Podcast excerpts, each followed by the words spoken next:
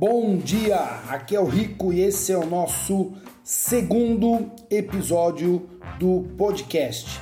Se você chegou até aqui é porque você é nosso parceiro de oração, nosso parceiro mantenedor, ou você recebe algum de nossos informativos e assinou o podcast.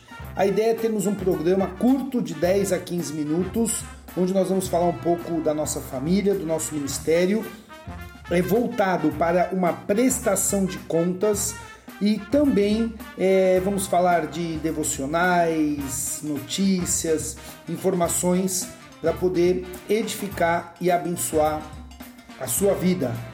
A gente não vai editar. É como se fosse um programa ao vivo, como se você estivesse é, ouvindo um programa ao vivo no rádio que não dá tempo de editar. Inclusive, essa é a ideia do podcast, é trazer essa grande é, o, o, programa do rádio, né, faz, fazendo a, a, grande sacada, que é trazer ele para você ouvir aonde você quiser, quando e onde você estiver. É isso aí. Então, vamos começar aqui o segundo episódio do nosso podcast. Bom, eu quero começar agradecendo a você que ora, a você que oferta, a você que tem participado do nosso ministério ao longo desses anos. Nós sempre estivemos envolvidos com crianças em situação de risco, tanto no Brasil como na Bolívia, e podemos estar tempo integral no ministério porque existem pessoas orando e pessoas ofertando. Então, o nosso muito obrigado. Quero dizer que nós estamos nessa nova fase de volta à cidade de Marília que é a cidade dos familiares da Larissa. E aqui nós estamos trabalhando pelas crianças na Bolívia, fazendo um trabalho de base, o que nós chamamos de atividade meio, que é importante acontecer para que a atividade fim, que é o pessoal que está evangelizando as crianças lá dentro do presídio boliviano, então possa acontecer. Aqui, basicamente, eu faço o trabalho de mobilização divulgação, levantando obreiros, levantando ofertas e mantendo as pessoas informadas sobre o que está acontecendo lá, para elas poderem participar. Também estamos envolvidos na plantação de uma igreja. Essa é uma atividade a qual eu dedico menos tempo, mas também é uma atividade importante. Então estamos aí é, envolvidos na plantação de uma igreja e Deus tem sido muito bom nós fizemos a nossa quarta reunião é, e devagarzinho, ainda são poucas pessoas, mas devagarzinho Deus vai acrescentando, Deus vai é, abençoando e a ideia é de ser uma igreja com um caráter, digamos assim, com um estilo mais reformado e ao mesmo tempo seja uma igreja bastante contemporânea. Na verdade, esse é o grande desafio de toda a igreja, né? Ela está bastante firmada na palavra, na doutrina e também conversando bem com a cultura de hoje, com o tempo de hoje. Eu gosto muito de uma fala do C.S. Lewis, ele diz o seguinte: nós, como igreja, deveríamos estar pensando como o mundo vai estar daqui a 30 anos e já estarmos trabalhando como igreja para nos prepararmos para esse mundo que vai chegar daqui a 30 anos. E aí ele fala, porque o que acontece normalmente é o contrário. A igreja está sempre 30 anos atrasada, está sempre correndo atrás.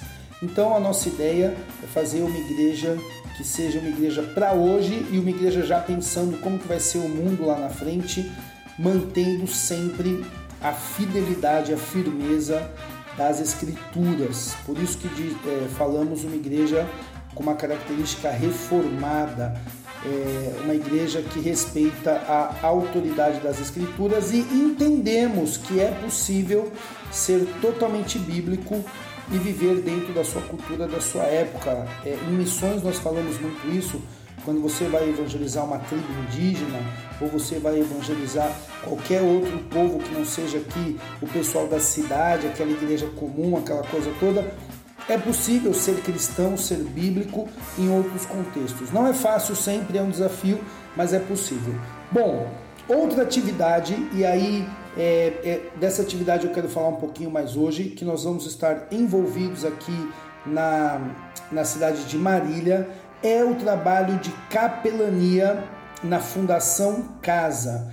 Então, além de eu fazer esse trabalho de escritório, digamos assim, né, atividade meio, junto às igrejas, fazendo uma divulgação pelo projeto na Bolívia, eu não podia deixar de estar junto com o, as crianças e os jovens evangelizando. Então eu quero pedir oração, porque ainda estamos conversando com o pessoal da Fundação Casa, mas a ideia é que agora, já no mês de março, já voltem as atividades onde nós vamos estar é, evangelizando ali, na verdade fazendo um culto, tendo um tempo de louvor, um tempo de palavra.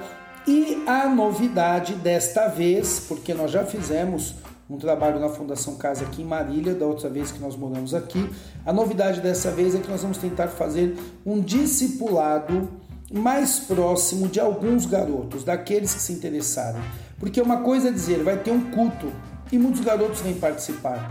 E às vezes, cá para nós essa é a real, eles vêm participar mais porque eles não têm que fazer lá dentro da cadeia. Então, eles querem participar de alguma coisa diferente. Mas eles não têm um real interesse na palavra de Deus, na transformação. Sim, pregamos acreditando que a palavra pode fazer a obra, pode despertar, pode até mesmo despertar um garoto não interessado. Não tenho dúvidas nenhuma sobre isso. Mas o que eu sugeri lá para o diretor e eles estão avaliando é que a gente tenha um segundo momento onde a gente faça um discipulado com alguns garotos. Aí não é mais aquele culto para todo mundo, mas vai ser talvez com dois, três garotos. Vamos pegar aí um livro bíblico, pegar alguns temas e vamos estudar mais de perto. A ideia é fazer discípulo, a ideia é que aqueles garotos resolvam ser seguidores de Jesus Cristo e aprendam pela palavra, então, como deve é, regular o seu coração, a sua mente. Especialmente, eu estou pensando em todos os momentos, obviamente, aquele momento que ele já está ali dentro da Fundação Casa, mas eu estou pensando especialmente no momento que ele vai sair, para que ele saia decidido a não voltar para o crime, decidido a não querer se envolver mais em nenhum tipo de presepada, de, de nada de errado e levar uma vida honesta e uma vida boa, uma vida esforçada diante de Deus, ir para uma igreja, se batizar, se tornar um jovem trabalhador e principalmente um jovem cristão. Então eu sei que aquele momento do culto é muito bom, é muito importante, mas alguns garotos que se interessarem, a ideia é se aproximar um pouquinho mais deles e eles poderem então é, fazerem é, é, aprenderem um pouquinho mais da palavra de Deus.